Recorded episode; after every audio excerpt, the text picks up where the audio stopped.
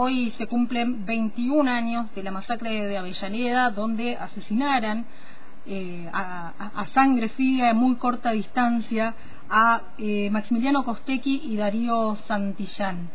Em, para, recordar esta historia de militancia que terminó con la vida de, dos personas. Estamos en comunicación telefónica con Vanina Costequi, ella es hermana de Maximiliano. ¿Qué tal? Muy buenos días. Hola, buenos días.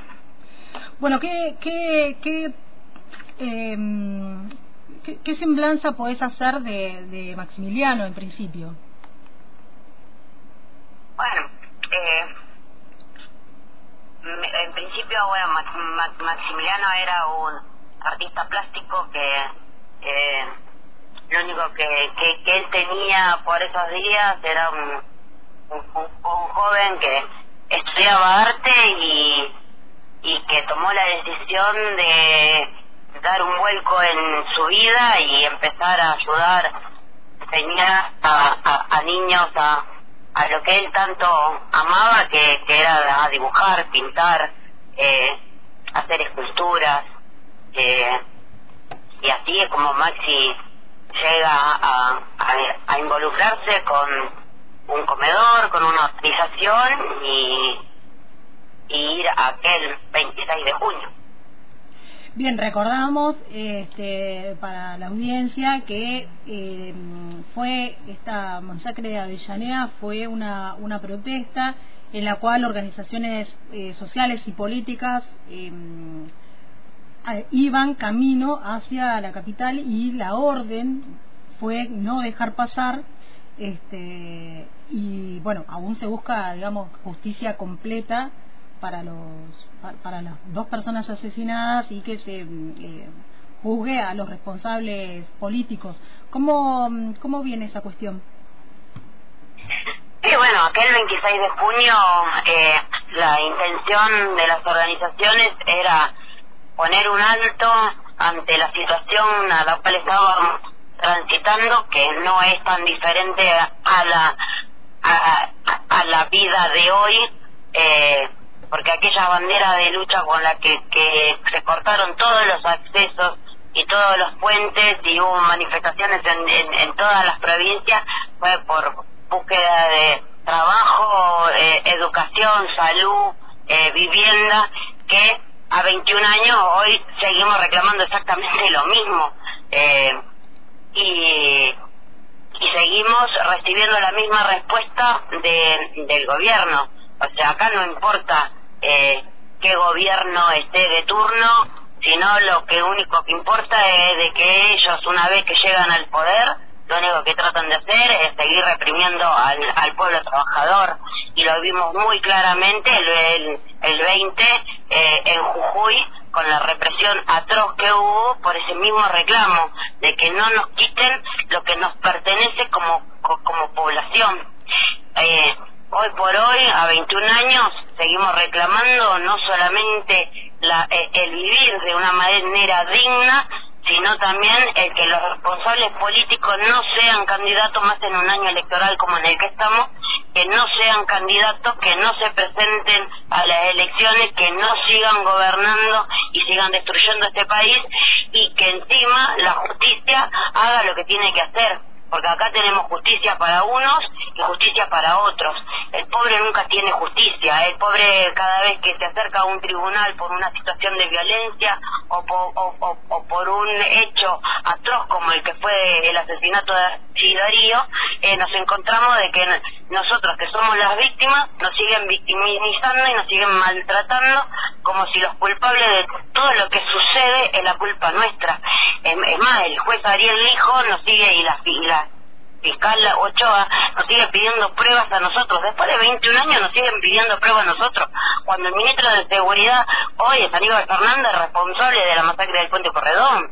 Eh, entonces, es una vergüenza de que nosotros, los familiares las víctimas, tengamos que seguir presentando pruebas y encima este, estamos esperando un juicio que, que nunca lo van a querer llevar adelante porque no van a querer eh, juzgar eh, a, a los políticos que, que, ellos los ponen también en, en, los tribunales, como lo pusieron al hijo, hace ya 20 años, porque eh, el hijo fue eh, asignado por eh, por Néstor Kirchner en, Comodoro Pi. Justamente para eso, para tener la, la, causa totalmente parada. Ochoa es, es, de la cámpora, entonces el Poder Judicial tiene que ser totalmente separado de lo que es el poder eh, político, como debió ser toda la vida, porque para eso tenemos tres estados, Estado Nacional, Estado Provincial y Estado Judicial, que es separado del, del eh, Estado Nacional y el Estado Provincial. Bien. Eh, Vanina, mi compañero Carlos Castillo quiere hacerte la consulta. Sí, quería consultarte sobre eh, qué es lo que saben ustedes de, de Fanchotti, del ex comisario Feo Luis Fanchotti, que está, creo que está detenido todavía, ¿no? Por suerte sí, están detenidos tanto Franchetti como Acosta. El año pasado, bueno, tuvimos que bueno, nuevamente estar victimizados porque nos han llamado, nos han hecho preguntas, nos han eh, insultado eh, pidiéndonos que apeláramos a eh, ceder eh, la solicitud de, de, con el arresto domiciliario al cual nosotros como familiares nos negamos rotundamente, eh, eh, pero nada, eh, fue una atrocidad de que este tipo quiera salir en, libertad cuando encima dentro del servicio penitenciario, más allá de, que dicen de que es un, tiene una conducta ejemplar, eh, la psicóloga, los psiquiatras que lo que, lo atienden, el, eh, dicen de que es un tipo totalmente psicópata, eh, que es lo que nosotros consideramos, un psicópata aquel 26 de junio para matar a sangre fría a Maxi y a Darío, y a 21 años no tiene ni siquiera ni cinco de remordimiento por, el, por los familiares y, y, por todo lo que nosotros vinimos pasando durante todo este tiempo.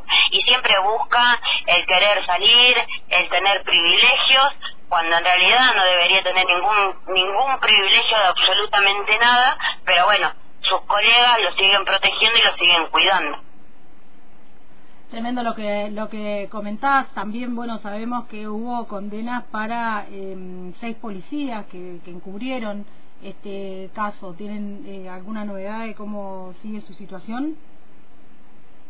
No, ellos fueron separados de las de, las fuerzas, todos tuvieron condenas minoritarias, eh, pero nada, la sacaron barata y, y ni siquiera fueron eh, a prisión, eh, lamentablemente ni siquiera eso, eh, pero eh, se, supimos a lo largo de, de, los, de los años que eh, más de uno ha empezado a trabajar en empresas de, de seguridad privada, eh, algún que otro se volvió delincuente y terminó presos, otros han tenido causas por violencia de género. Eh, ah, era lo, lo esperado lástima de que el tribunal de Loma de Zamora en ese momento fue muy flojito y lo único que le dio el que le dio más años fue cinco años pero bueno, eh, no, no podíamos hacer más, más de eso. Bien, eh, ayer tenemos entendido que hubo hubo una jornada, ¿cómo lo vivieron? Una jornada de, lucha y de memoria también. Sí, ayer estuvimos eh, con, con Alberto Santillán y con, y con, y con Leo y el resto de los hermanos de, de Darío, eh, acompañado por, un grupo de, de, militantes al cual se, se, armó una jornada cultural eh, donde hubo varias actividades, eh, estuvimos con, con, colectividades aborígenes eh, y, y nada, alimentándonos un poco del apoyo y, y de la fuerza que nos da eh, mucha gente para poder seguir de pie y seguir adelante. Eh, la, la, verdad que fue una jornada sumamente pacífica y tranquila porque en realidad es lo que hacemos. Nosotros no, no salimos a la calle ni, ni, ni a destruir, ni, ni, ni, a romper nada, ni, ni querer eh, hacer ningún acto de delincuencia como muchos periodistas eh, siguen diciendo que lo hacemos. Eh, más, hoy a la mañana escuchaba en el noticiero que eh, decían, bueno, a ver, tengan cuidado porque en Avellaneda eh, va a haber manifestantes que van a cortar el puente Porredón. A ver, flaco, eh, ¿no sabes acaso que hace 21 años asesinaron a, a, Maxi y a Darío en el puente Porredón? ¿Por qué no lo decís? ¿Por qué? Porque hace 21 años atrás esos mismos medios fueron los que ocultaron y quisieron tapar toda la atrocidad que estaba haciendo el, gobierno. Y a hoy les importa más a ver quién es el candidato y, quién va a ganar las elecciones que el eh, tener en cuenta de que el pueblo se está lamentablemente hablando mal, mal y pronto cagando de hambre. Bien, eh, por último, finalmente, eh, ¿qué, les pasa a ustedes como familiares? Entiendo que también lo, habrán compartido con la familia de Darío Santillán, al ver tantas banderas a lo largo y ancho del país y tantos murales que representan este, las dos, no sé si, si muertes, sino un paso a la inmortalidad de estos dos luchadores populares.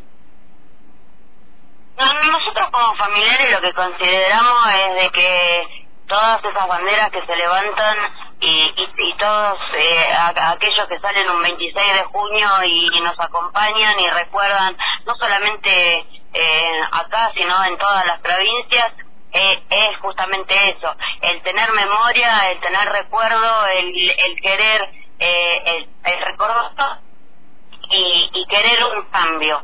Eh, entonces, nosotros como familiares nos sentimos sumamente eh, orgullosos de que la muerte de Maxi y Darío no fueron en vano y que de acá adelante, eh, de la única forma que, vamos a poder cambiar esta sociedad es unida y el pueblo desde la calle y, y siempre tirando para, para el mismo lado. Eh, nosotros elegimos un camino largo y duro eh, lleno de piedras y de, y, de, obstáculos. Y no nos vamos a cambiar de, esa calle y de ese camino porque sabemos que es el indicado para tener en algún momento, ya sea justicia para Maxi y Darío y para todos los que hemos perdido a lo largo de esta historia. Eh, sin ir más lejos, se cumple también un año de la muerte de, Celeste Lepra, eh, la cual lamentablemente termina falleciendo sin poder tener justicia para, para, Pocho.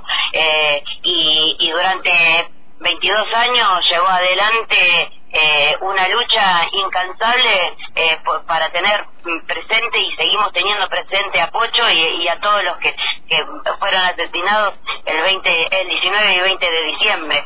Eh, esas cosas nosotros como, como luchadores las tenemos bien presentes y es lo que nos alimenta para seguir contando una historia totalmente distinta y que queremos un cambio para nuestros hijos, nietos y, y todos los que vengan a futuro. Bien, Marina, te agradecemos mucho el contacto con la radio pública y universitaria. No, gracias a ustedes. Bien, estábamos en comunicación telefónica con Marina Costecchi, ella es hermana de Maximiliano Costecchi, una de las dos personas asesinadas en la masacre de Avellaneda, junto a Darío Santillán.